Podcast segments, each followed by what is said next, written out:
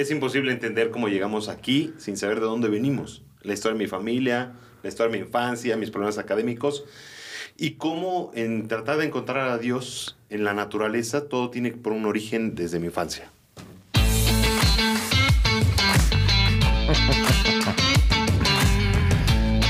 Hola, ¿qué tal? Bienvenidos a Bien despachados. segunda episodio de esta tercera temporada, Beto. Estamos intrigados contigo, Beto. Bueno, han entregados, no sé tantos, no sé si ha ido tan interesante. Fíjate que sí, ya, ya he escuchado algunos comentarios de que dicen, ¿qué onda? ¿Qué va a pasar? O sea, sí, sí hay, sí hay en tu modo de expres- expresarte en ese multidiverso de tu existencia eh, y estamos intrigados, Beto. Es, es muy interesante. Siempre la pregunta es, es cómo llegué yo aquí. Bueno, a mí me- me- no me deja de, de impresionar. ¿Sabes? Un camino que es hermoso es, después de haber visto lo que, lo que Dios te plantea, das la vuelta y dices, wow, las cosas que pasaron en mi vida, las cosas que, que, que, que son, todo lo que me fue pasando, las cosas buenas, las cosas trágicas, todo tenía su razón de ser. Sí. Es hermosísimo.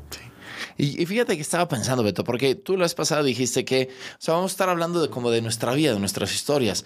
Pero yo, yo también invitaría, a- todos tenemos una historia maravillosa. Estés Claro. donde estés. Dios nos llama de maneras in- increíbles. Yo veo a mis papás con sus 60 años de casados y, y cómo mi mamá se, sigue poniendo eh, eh, pues contenta de analizar cuántas veces Dios actúa en tu vida. Entonces, Claro. pues, lo- los invito a todos, ¿no? Ya que nos escuchan, que, que también se hagan esta misma pregunta, ¿no? ¿Cómo Sí. pueden descubrir tantas cosas que han sucedido en tu historia maravillosas que te traen hasta donde estás? Dios actúa en la vida de cada uno de nosotros. Dios tiene un plan para cada uno de nosotros. Para mí, eh, yo cuando entré al seminario, cuando empecé a- a- la vida del servicio, una de las cosas que más me, me maravillaba, y lo compartí alguna vez con mi mamá, y, y lo pongo mucho en oración, es como darme cuenta las, las vueltas de la vida, muchas de las cosas de la infancia que uno dice, bueno, pero ¿por qué me pasa esto a mí? no, tienen, tienen su razón de ser y Dios, Dios te llama en su totalidad, ¿sabes?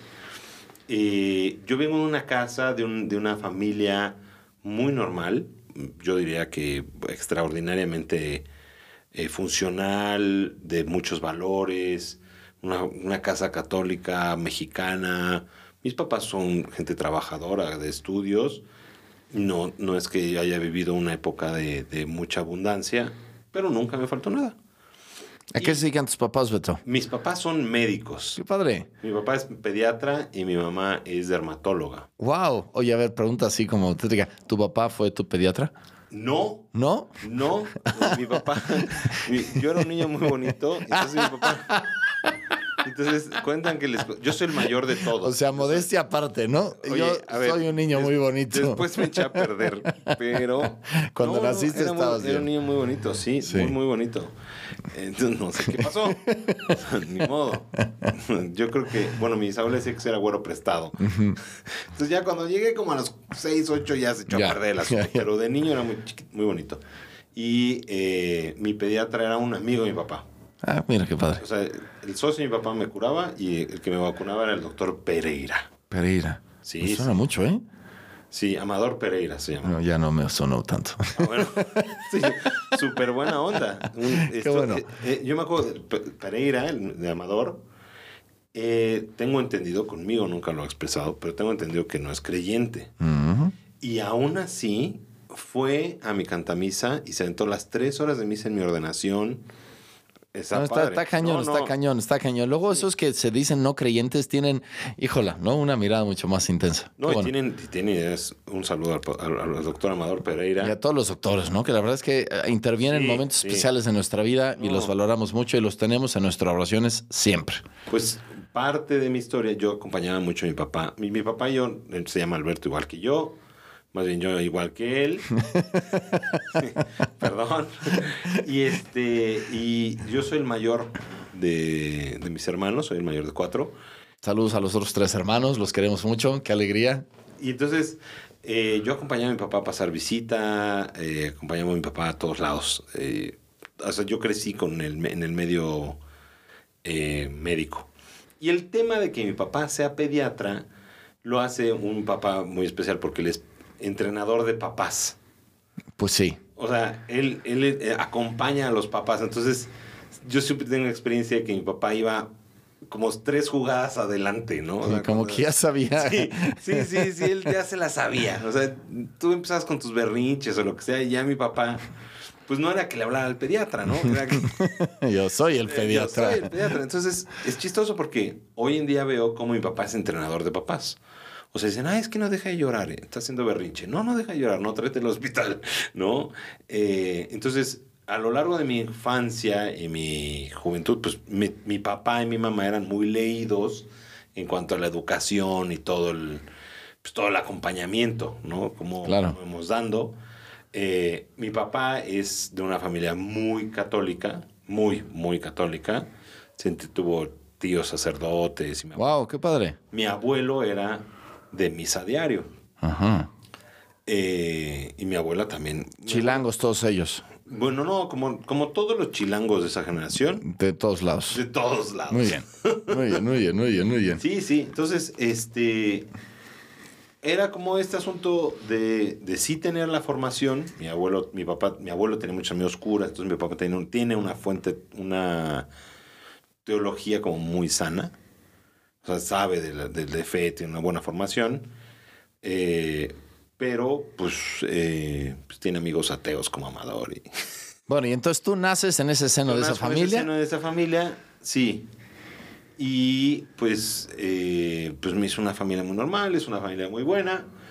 Eh, ¿Cómo, cómo te definirías como niño tú?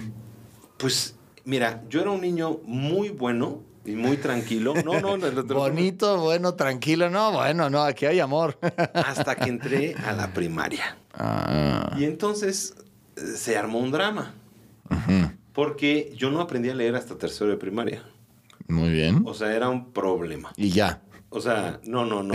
Yo no aprendí a leer bien hasta creo que hace como dos o tres meses.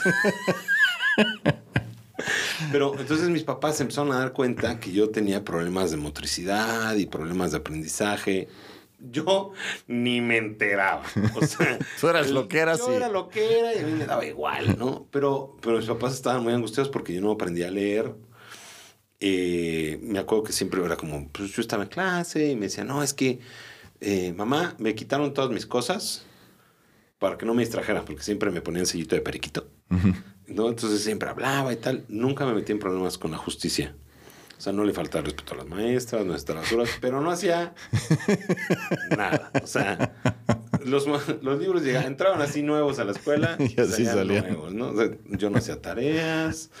Porque tampoco sabías que tenías que hacer tarea, ¿o sí? Medio, medio, medio, medio, medio, medio, un poquito. O sea, me acuerdo de mi mamá, y además era muy mula, muy mula.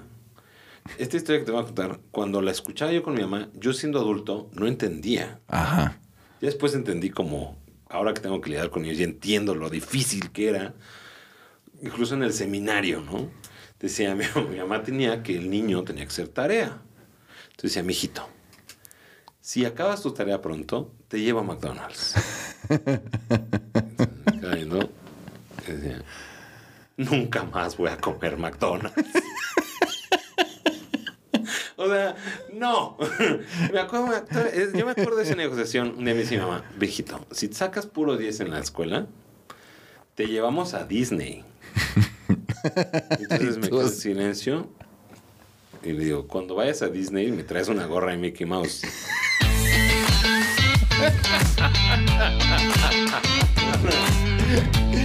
Ay, una gorrita de Mickey No, ahorita Mouse. más, si era un niño Porque tú lo veías como que, o sea, en la vida O sea, vamos no, sacar brother, no va a pasar. O 10. sea, no va, o sea, si no, entonces era un tema de negociaciones O sea, tenías- constantes. O sea, un niño de siete años negociando así a detalle mis derechos y no va a poder.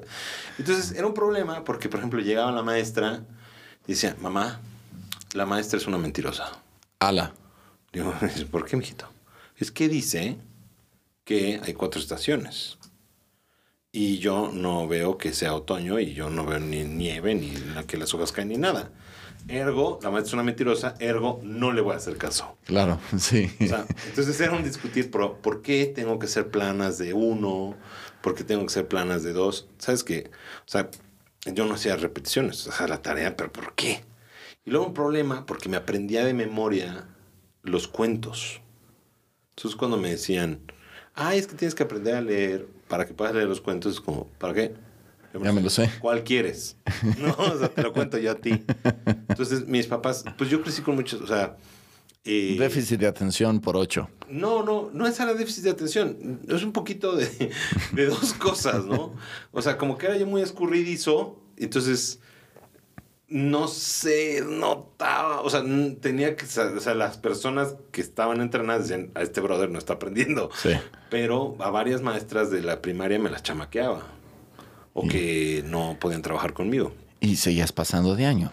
Más o menos. Es que también era una, o sea, era una educación, o sea, era una mentalidad muy importante. Por ejemplo, eh, cuando llegué a la escuela, eh, yo estoy en el colegio Seika de los Legionarios de Cristo, toda la preprimaria hasta la prepa. Entonces llegué ahí y pues empecé a reprobar, o sea, yo reprobaba materias todas. Ya ni me ni importa, me da igual. No, entonces eh, mi mamá, o sea, yo pasaba de noche todas las clases de inglés. Entonces decían, "Mi hij- señora, es que su hijo no, no puede aprender inglés. Y me dice, bueno, es necesario que pase inglés para que siga avanzando de año. No, porque no es currícula. Ah, bueno. Ah, bueno, pues póngale la calificación que le ponga. Entonces mi boleta era amarilla y roja, la mitad, y la otra mitad era como amarilla y verdecita. o sea, ¿no? Entonces, eh, pues eh, para mí era así. Y, ¿Y qué pasó? O sea, ¿qué, Pues, qué, qué le ver. empezó a dar causa a toda esta dinámica? bueno, lo que pasó es que cuando llegué a cuarto quinto de primaria, ya me empecé a dar cuenta de la bronca. Ajá. Entonces me empecé a volver una persona medio ácida. Ah, O sea, ya, pues yo era muy malo en el fútbol y no le pegaba una raqueta, o sea, nomás no le pegaba una pelota. Entonces no era ni atleta ni de los ñoños y entonces ya me empecé a volver una persona más ácida. ¿Y un poquito bullying o no? Me buleaban. A mí me buleaban de chiquito. A mí también, ya contra mi parte. Sí, no, y entonces mi papá, como habíamos quedado que es entrenador de papás, estaba como muy consciente de lo que estaba pasando, entonces empezó a buscar alternativas para, para que yo desarrollara mi salud mental o mi Genial. ego. Y empezamos a hacer excursionismo. Wow. Pero a ver, espérate, porque excursionismo es un capítulo nuevo en la vida de Pedro, del padre o sea, Beto. Empezamos en, a los 10, 11 años, yo empecé el excursionismo por, por buscar al- alternativas. Es que ya habíamos comentado antes, habíamos comentado antes, Padre Beto, que esto del excursionismo había sido una parte importante en tu vida y que íbamos a poner mucha atención a qué empezó a suceder con el excursionismo en tu vida. Claro, o O sea, tú eres un chavo disperso que no tienes ni, ni de leer ni de pegarle el balón. no, yo no jugaba Y fútbol. te llega el excursionismo.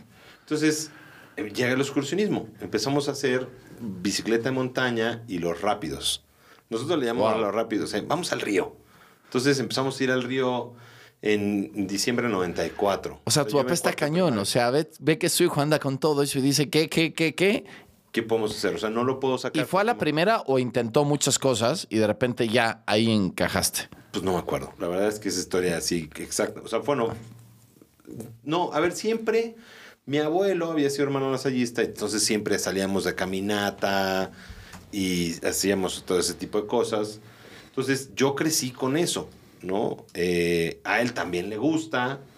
Éramos, ya estábamos yo y mi hermano Pedro, que mi hermano Pedro es muy hábil para el pelo. O sea, él es. Él sí nació bien. sí, no se bien. Él sí nació bien, ¿no? Es muy hábil en la pelota y en, en los números y todo. Entonces, eh, íbamos de excursión con mi papá. Qué padre. Incluso nosotros le hacíamos campamento. Entonces, mi papá nos gustaba mucho hacer viajes muy largos a la playa o, a- o sea, salir de fin de semana a lugares inhóspitos. Y entonces empezamos a, a ir al río. Yo tenía oh, 10 años cuando empezamos con eso. 11 Wow, años. Y a los 10 años te subías en una balsa y estabas remándole en el tema de los rápidos. Claro, entonces yo regresaba a la escuela donde estaban todos los fresis, todo el mundo decía, ay, ¿qué, qué hiciste? Y yo estuve no sé qué, no sé cuánto. Y dije, pues yo hice una cosa Que ustedes no han hecho. que ustedes no han hecho. Y entonces Beto empezó a tener Entonces un... yo me empecé a sentir mucho más seguro. Claro. Entonces, Qué padre. son dos cosas. O sea, una, empiezas a ver el mundo mucho más completo. Eh, yo empecé a tener acceso a gente súper interesante. O sea, personas, pues, que, o sea, yo me llevaba con muchos adultos en el fin de semana. Íbamos a acampar. Entonces, alrededor del fuego, pues, escuchas a, mis, a los amigos de mi papá, gente súper sabia. Eh, o sea, tenemos, había un grupo de personas, de, de amigos de mi papá que eran Ramón Espinaza y Paolo Gor y el doctor Hurtado. Eh, gente muy sabia, muy leída. Algunos de ellos eran refugiados eh, republicanísimos, ya sabes, catalanes de estos de la de Sí, sí, sí, sí, guerra sí, de, de la guerra, sí. Y sus hijos, que todos eran doctores, o sea, todo el mundo, o sea, alrededor de la fogata empiezas a escuchar muchas cosas muy interesantes.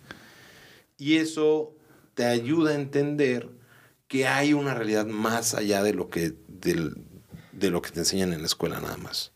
Y entonces eso me empezó a hacer, eh, pues, entender y, y hacer mucho más curiosa la vida. Yo, pues, pensé que esto era así hasta que me doy cuenta que todos esos viajes y todas esas caminadas me configuran como persona y me ayudaron a encontrar a Dios y después la vocación. Wow, qué maravilla, Beto. Y, y, y a ver, y eso, o sea, tú de un chavo así disperso, el excursionismo te da un sentido de tu vida. ¿Y, y qué empieza a ver? ¿Cómo que ¿Empiezan ahí inquietudes o, o- o todavía no? No, pero para nada. O sea, para nada. En ese momento O sea, tú con Dios en esa etapa de tu vida, ¿qué? no existía. O sea, por además el Nada. excursionismo es contrario porque los domingos hay que ir a la montaña. O sea, no había tiempo de ponerse en cuco e ir a la Esperanza de María a escuchar misa de 12. Ni hablar. No, pero jamás. O sea, yo me levantaba a las 5 de la mañana para ir a la montaña y a veces bajábamos a misa de 7 o no. Fue una época muy secular, por decirlo de alguna manera. Si en la primaria tuve que ir a la primera comunión y íbamos a misa como familia, cuando mi papá decidió llevarnos a la montaña fue chao misa. Y- ¿Tu mamá también iba? No, mi mamá no. ¿Quiénes iban? Pedro, mi hermano Pedro y yo y mis primos, Ramón, Mauricio. ¿Tus otros hermanos? No. Todos estaban muy chicos. no, mis, mis hermanos estaban muy chicos. Y mi hermana, pues, es una señorita. Sí. Ya después la llevamos. Al final Ah, todo mundo iba, entrona, pero yo tenía entrona. 11 años, mi hermano tenía 4. Wow, no, sí, sí, era suficiente diferencia para llevar a alguien así. Sí. Entonces así fue, así fue como, como me alejé, empecé a vivir una época de mucha rebeldía hacia la fe y hacia Dios en cuando entré a la secundaria. Este, Oh. pero eso te lo cuento otro día. ¿Sí? ¿Otro día? Otro día. Ya- A mí me gustaría escuchar tu historia. Me No, gustaría no. empezar como empiezas tú. No, no, no, no, no. Pero no, para eso no, no, no, no, nos no, vemos en el próximo capítulo.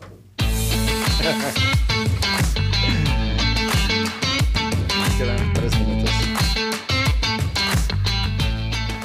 Beto, primera parte buena de tu vida, ¿eh? Eh, Sí, no, no, o muy sea, divertido. si has revelado cosas que ahorita más de alguno va a estar diciendo el padre. Órale. Beto. Qué Sí, cosas sí. tan tremendas. Pues, pues, eh, no quisiera adelantar cosas al siguiente capítulo de mi No, yo estoy existencia. intrigadísimo por el tuyo, porque también he escuchado maravillas de este, de- de este episodio. Entonces, en el próximo episodio nos, nos vas a contar tú tu historia. Yo algo les empezaré a contar de mi historia, pero eh, eh, podemos empezar. Soy, soy el, el- el más pequeño de ocho. No, no, no, no digas más. Tú dijiste que eras el bonito. ¿Qué más, qué más te dijiste? El, mayor. El yo soy mayor. el mayor y el primogénito de la familia de mi mamá. O sea, Pero además te dijiste, te dijiste como un niño bonito, un niño bien portado. Bien portado, súper civilizado, no tienes idea. Yo soy de la idea que los primeros niños tienen que ser buenos para que la familia sea grande. Si el mayor es un gandalla, se frenan los papás. Entonces, por eso Beto, tu hermano, que es un tipazo. Sí, aunque el Beto es el quinto, ya les ¿Beto es hablaré el del asunto. Ah, no sí, sabía. la Yo mayor es Lili. Ah, no, se ve, es una, una Sí, excelente es un, persona. es un ángel, es un, Un ángel del que cielo. ayuda. ¿Damos avisos?